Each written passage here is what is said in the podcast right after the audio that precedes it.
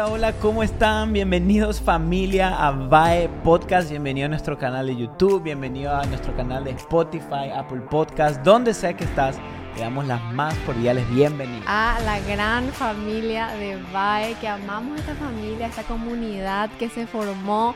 Bienvenidos a todos, estamos súper emocionados hoy de tenerlos en este episodio que estoy tan emocionada que puede salir porque sé que va a traer eh, mucha esperanza a nuestros corazones, sé que va a traer mucha luz a nuestros corazones. Entonces tenemos que te puedas quedar, que puedas compartir también este episodio con tu familia, con tus amigos. Sé que va a ser de mucha Esto que dijiste es importante porque, eh, bueno, no para no empezar, pero este, este, tema nos toca a toditos. Este tema lo vamos a pasar o lo estamos pasando. Entonces es muy importante si tenés a alguien o aún si no tenés a alguien, compartilo esto. Compartilo con tus amigos, con tu familia, con tu papá, tu mamá. Compartilo en tus redes, porque realmente es algo que muchas veces está, tenemos un mal concepto de lo que es el sufrimiento en sí. Entonces realmente ayúdanos a compartir este mensaje eh, y estamos muy, muy contentos porque Dios está haciendo tantas obras lindas a través de estos momentos que tenemos cada viernes con ustedes. Nosotros estamos o sea, impresionados con lo que Dios está haciendo y con mucha expectativa de lo que se va a venir el restante del 2023. Sí, y también algo que no queremos dejar pasar es dejarles saber que estamos también aquí en Oklahoma. Este sábado pasado tuvimos visita en nuestra reunión de, jóvenes adultos de, una, familia de ocho personas que escuchan el podcast. Y que vinieron de Kansas. Manejaron tres horas. Les mandamos un fuerte abrazo. Saludos a toda esa familia grande, hermosa. Con seis hijos, ¿eh?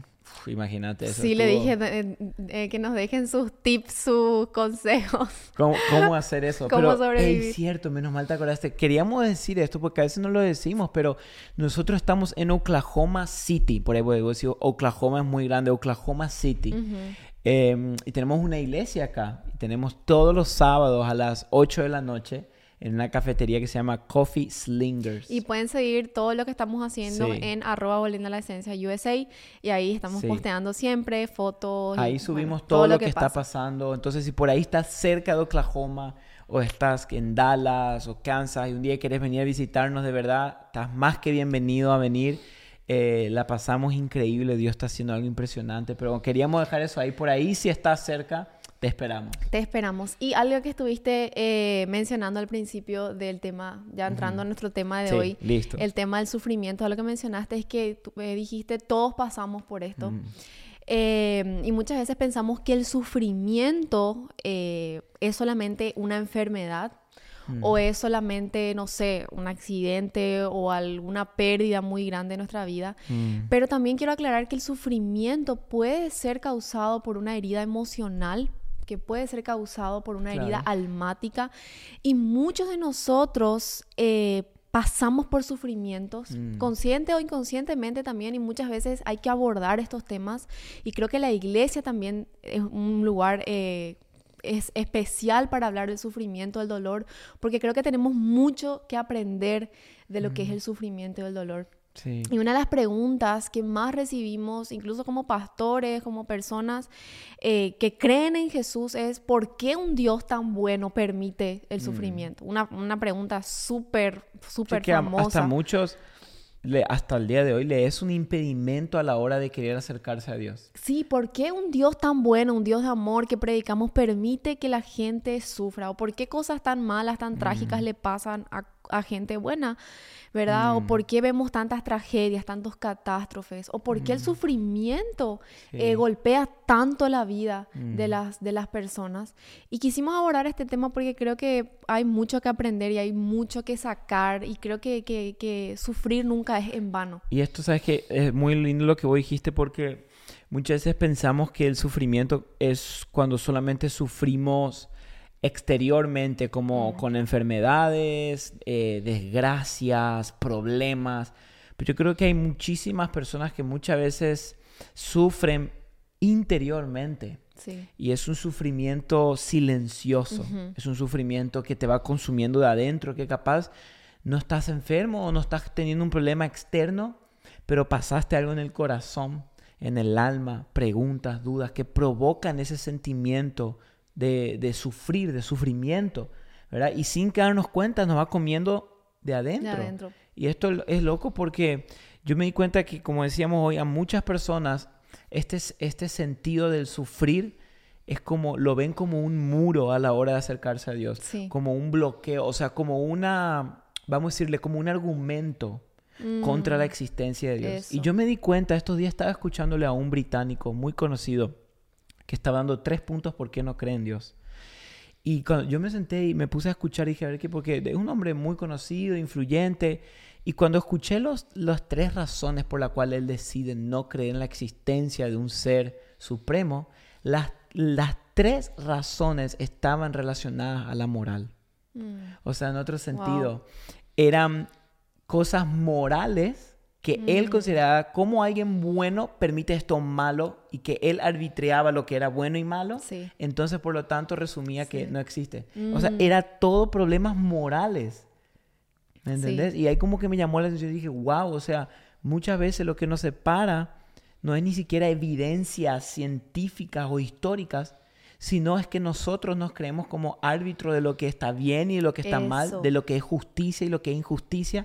Y como no podemos responder ciertas cosas, ah, pues entonces, Sí, y, y algo que, que- que vemos mucho es cómo nosotros como seres humanos tendemos siempre a culpar a Dios por las cosas malas. Y esto es algo tan, sí. tan loco porque sabemos que Dios es un Dios de amor, un Dios bueno. Mm.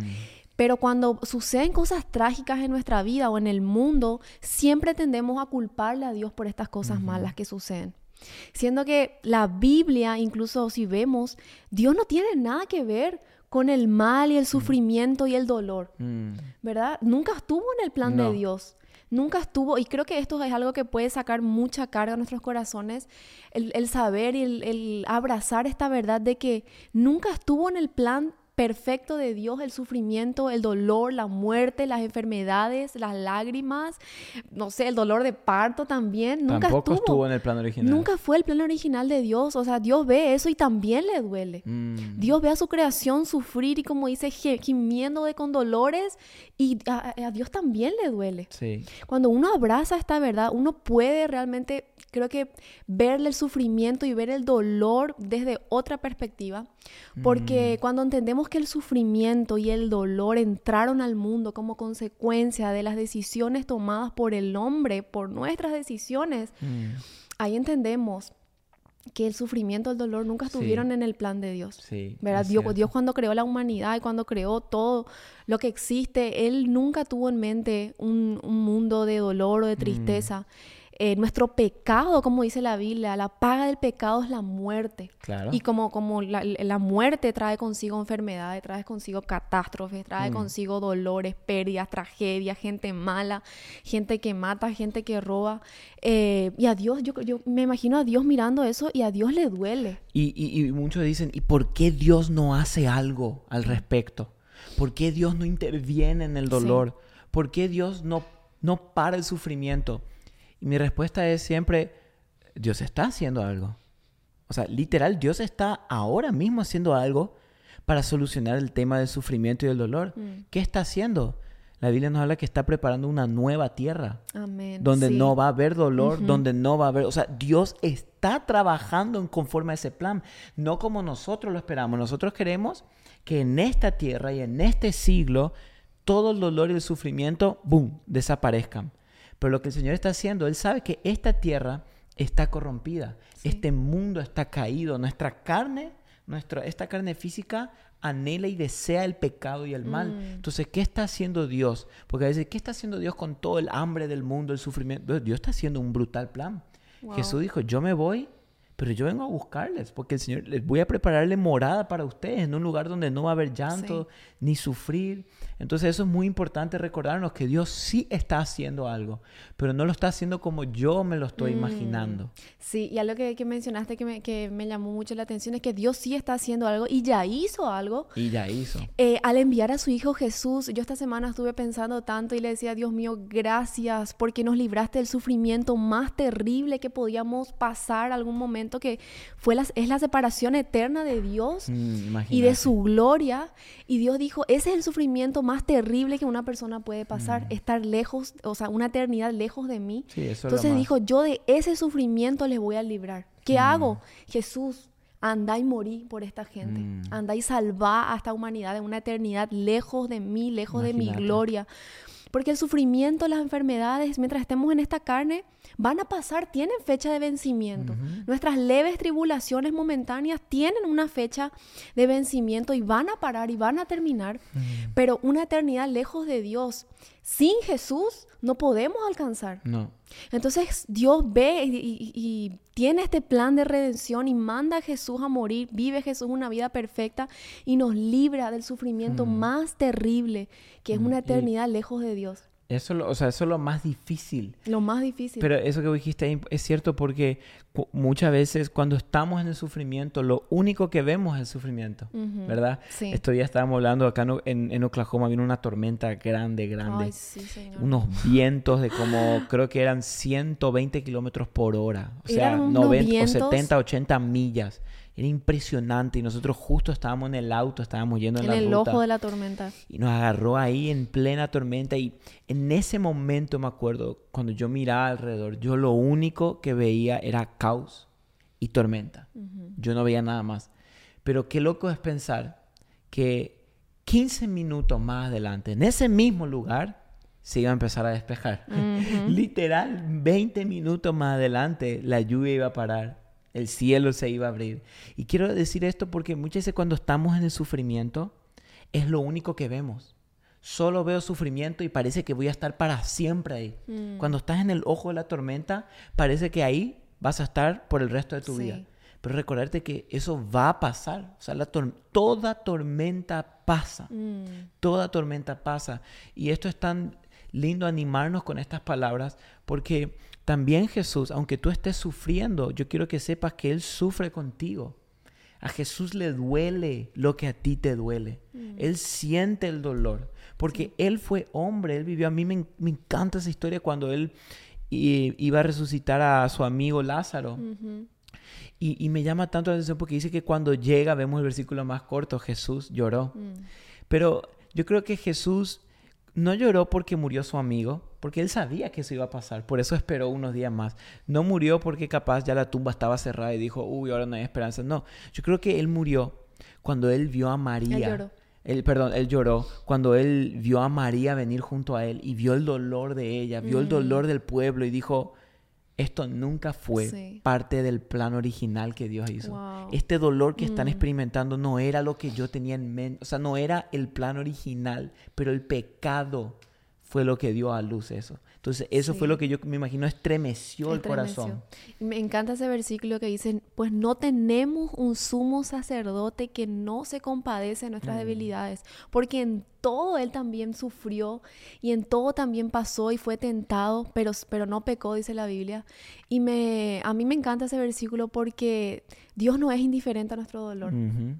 O sea, él no es que te ve sufriendo y él está en su trono ahí siendo adorado por los... No, o sea, él, él se compadece con nosotros, llora con nosotros, se estremece su corazón cuando sufrimos. Y a Dios le importa tanto, tanto el tema del sufrimiento y el dolor que incluso nos dejó un libro entero en la Biblia, Mm. que, que a mí me encanta, el libro de Job. Sí. Estoy segura que muchos de ustedes lo conocen y lo estudiaron. Eh, pero cuando empezamos a ver la historia de Job, este hombre te- era todo. Era recto, era justo, era perfecto, no había hecho el mal, eh, amaba a Dios, eh, trataba de servir a Dios con lo que podía y lo perdió todo. Todo. Job perdió todo, perdió todo. Hasta dice que sus amigos le miraban de lejos y estaba, no le podían reconocer porque Mm. hasta una enfermedad tan fea le, le golpeó. Su esposa le dijo, maldice a Dios y muérete. Sí. Sus hijos Imagínate murieron en una catástrofe. Y, pero este hombre dice que empieza a tener como una discusión con Dios. Mm. Como muchos de nosotros muchas Sí. veces, en momentos donde lo perdemos todo, empezamos a discutir con Dios y a Mm. preguntarle a Dios, ¿por qué esto? ¿Por qué esto? Mm. Y me encanta eh, algo, me llamó tanto la atención, que Dios nunca, se, nunca trató de defenderse ni de justificarse con Job. Mm. O sea, Dios seguía siendo Dios. Sí. Él seguía siendo soberano sobre todo y sobre todo lo que pasaba. Y Dios estaba como siempre tranquilo Mm. en sus respuestas. Como él sabía lo que él estaba Claro. haciendo, él sabía quién él era, él sabe quién él es, porque Dios sigue siendo Dios, Mm. aunque lo perdamos todo, aunque suframos, él sigue siendo soberano, porque él sabe que ese no es nuestro destino final. Wow. Él sabe que mientras suframos en esta tierra, en algún momento se va a acabar ese sufrimiento, ese dolor. Sí. Que aunque la muerte y el dolor sean tan fuertes aquí, eso tiene una fecha de vencimiento y Dios sabe que nos espera una gloria futura. Sí. La nueva Jerusalén donde dice que no habrá llanto, no habrá tristeza, no habrá dolor.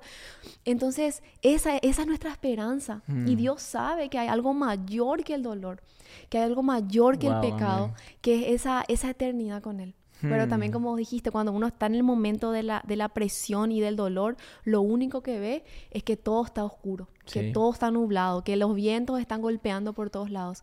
Pero es ahí cuando tenemos que decidir Hmm. confiar en Dios. Claro, y entender que esto es muy importante porque hay veces muchas personas que capaz pueden decir que cuando eh, tú pecas, Dios te manda un sufrimiento. Y eso no es así, porque muchas veces alguien está sufriendo y famoso, ¿verdad?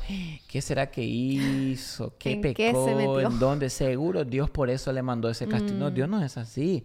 Eh, tenemos como una imagen tan distorsionada de Dios pensando que Dios está en el cielo. Te equivocaste. Mm, Mándale cáncer. Mándale una enfermedad. Mándale una... No, Dios no es así. Tenemos que entender que el, el sufrimiento, el dolor y la enfermedad es- está integrado junto al ser humano. Es Mm, parte es nuestra, no podemos evadir. Incluso nosotros ahora que le vemos a Jere, no puede evadir el sufrimiento, por ejemplo, le salen los dientes y le duele.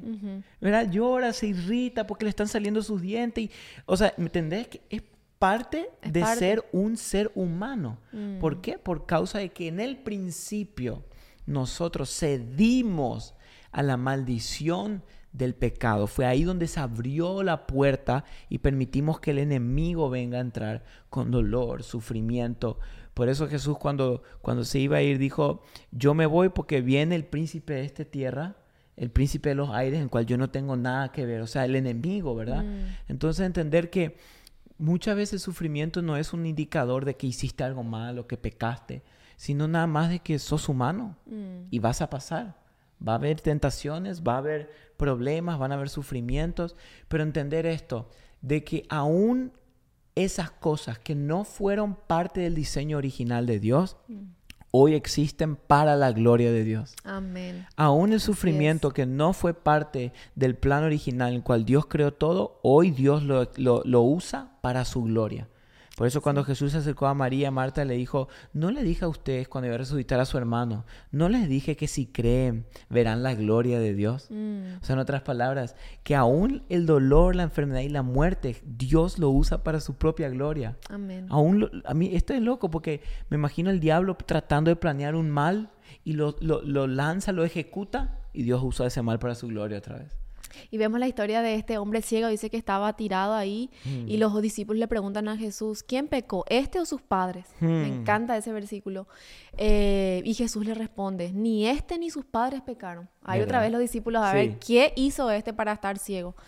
Sino que para, la glo- para que la gloria de Dios se manifiesta a través de él. Wow. Y Dios aún así el sufrimiento, el dolor lo usa para nuestro bien. Por eso dije al principio, sufrir no es en vano. No. Porque aún el sufrimiento más grande y trágico, Dios lo usa para mostrar su gloria a nosotros. Mm. Hay eh, una historia de una mujer que me encanta y me inspira tanto, la historia de esta misionera Elizabeth Elliot. Uy, sí. Eh, y esta mujer la pasó difícil. Sí. A su esposo lo mataron en, en una tribu de Ecuador por llevar el evangelio a lanza y espada. Lo mataron a estos cuatro hombres Imagina. que llevaban, llevaban el evangelio. Eh, y luego ella dice que aún así siguió predicando en esa tribu. Se hizo amiga de las, de las mujeres de, esa, de ese lugar.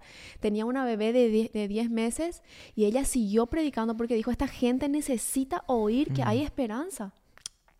Luego de un, de un tiempo ella se vuelve a casar otra vez. Ese, su segundo esposo vuelve a morir de cáncer. Oh, wow. Y ella escribió en un libro y dice que muchas veces les preguntó a Dios por qué. ¿Por Hmm. qué Dios tanto sufrimiento? ¿Por qué Dios tanto dolor?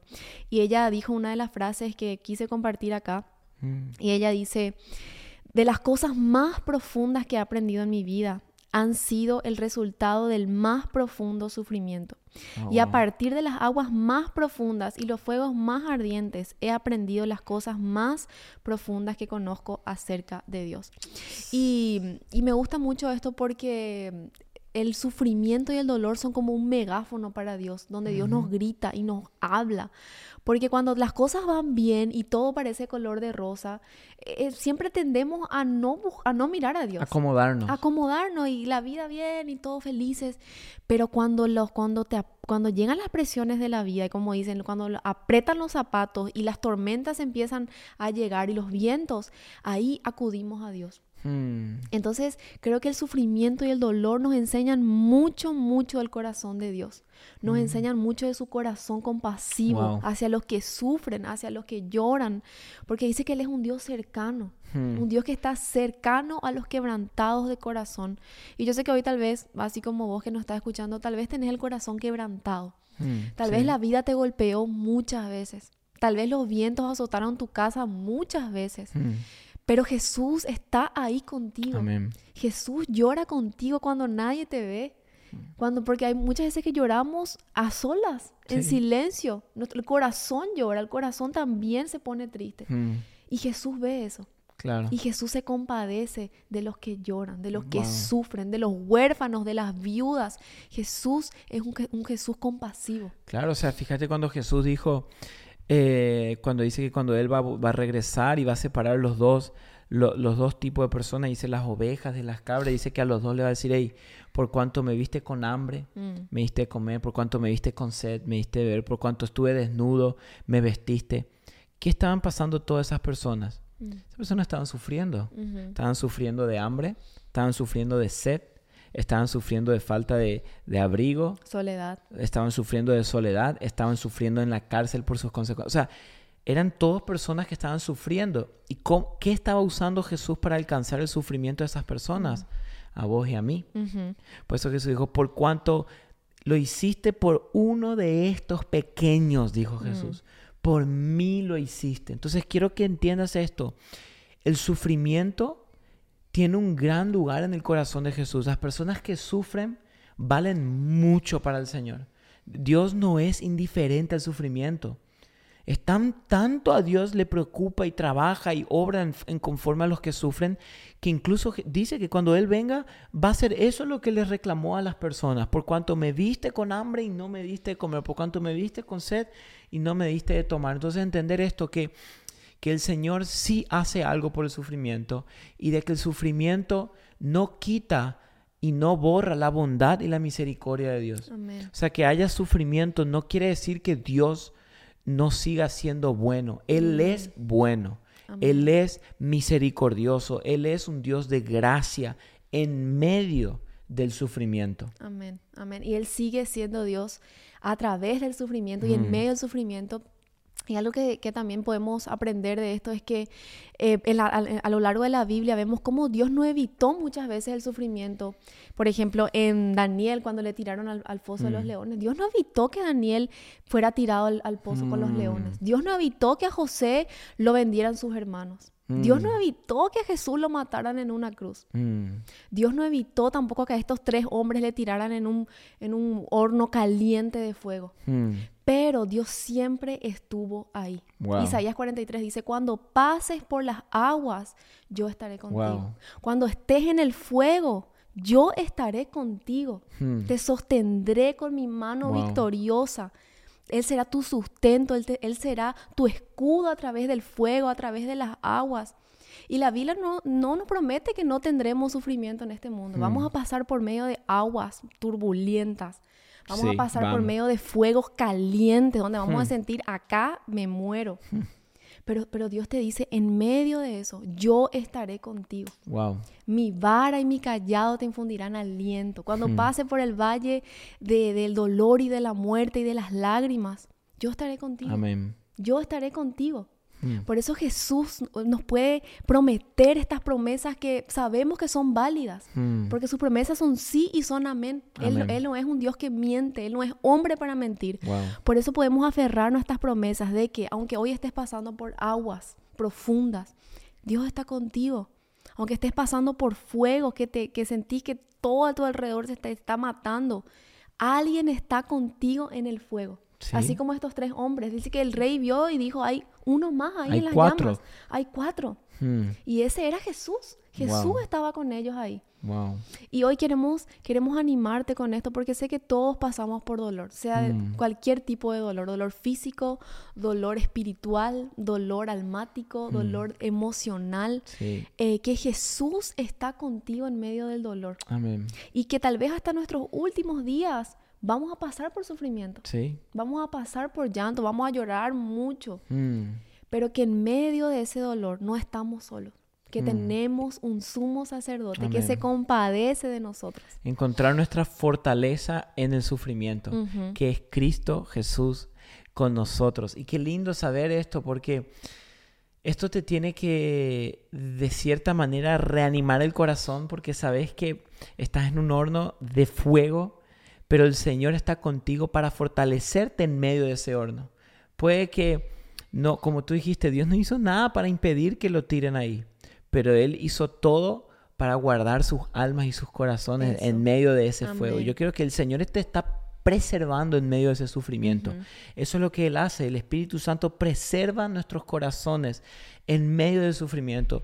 Y aún así, que hay casos que nosotros, ¿verdad? como seres humanos, vamos a decir, el peor, el peor sufrimiento, la peor desgracia puede ser la muerte, ¿no? Y, a veces capaz, hay veces que no tenemos respuestas para la muerte, que muertes de personas, familiares o amigos o cercanos nuestros que no sabemos por qué. Explicar. Ni cómo y ni por qué. O sea, ¿cómo puedo explicar? Aún la muerte no es algo, vamos a decirle, de derrota o desgracia para el Hijo de Dios. Porque para nosotros la muerte es simplemente un cambio de domicilio. Wow. O sea, aún la muerte que nosotros lo vemos con la peor desgracia de todas, para los hijos e hijas de Dios es un cambio de domicilio. Mm. Literalmente, es un cambio de direcciones. Simplemente fuiste a un lugar mucho mejor que el que estamos aquí. Amén. Y siempre que el sufrimiento quiera tocar a las puertas de tu casa, de tu corazón, siempre miremos a la cruz. Hmm. Cada vez que el sufrimiento quiera golpear tu vida, mira siempre a la cruz. Amén. Porque el mayor sufrimiento de todos, Jesús lo pasó. Amén. Se llevó todas nuestras cargas, todos nuestros pecados, para que tú y yo no tengamos que pasar eso. Hmm. Para que tú y yo no tengamos que vivir una eternidad lejos de Dios. Yo hmm. cada vez que como que el sufrimiento quiera venir y tocar a mi mente, a mi corazón, o, el sufrimiento quiera abrazarme y decir y, apoderarse de mí, yo me acuerdo de la cruz. Hmm. digo, Jesús, tú me salvaste del sufrimiento más feo, que es una eternidad lejos de, El más grave de todo. Y mientras estemos en este mundo, eh, quiero decirte que resistas, que aguantes, que perseveres, que no estás solo, que no estás hmm. sola, que tenés una familia, una comunidad, tenés una iglesia, si no tenés una iglesia, corre a una, mm. porque mientras estemos en este mundo de tribulaciones y de dolor, tenemos al Espíritu Santo y a la iglesia de Dios. Que no, con, lo, con cual podemos correr y perseverar esta carrera de la fe. Amén, amén. Y quiero cerrarte con este versículo en 1 de Pedro 5.10 donde dice, y después de que hayan sufrido un poco de tiempo, tener en cuenta eso, un poco, un poco de tiempo, el Dios de toda gracia, que los llamó a su gloria eterna en Cristo, Él mismo los perfeccionará, los afirmará y fortalecerá y establecerá. Wow. O sea, qué promesa. Primera de Pedro 5.10. Me encanta. Memoricemos este versículo y recordémonos que después de sufrir un poco, el Dios de toda gracia nos va a fortalecer para ese lugar eterno. Wow. Amén. Qué tremendo episodio. Oramos para que este episodio pueda eh, traer esperanza a tu corazón. Y bueno, aprendete 1 Pedro 5.10 porque hay un Dios de esperanza. Amén. Así es. Así que bendecimos tu vida, oramos por vos. Que el Espíritu te fortalezca en medio de esta temporada. Si estás pasando por una temporada difícil, difícil que el Dios de gracia te llene de gracia en este tiempo. Y nos vemos el próximo viernes. Nos vemos. Chao, chao.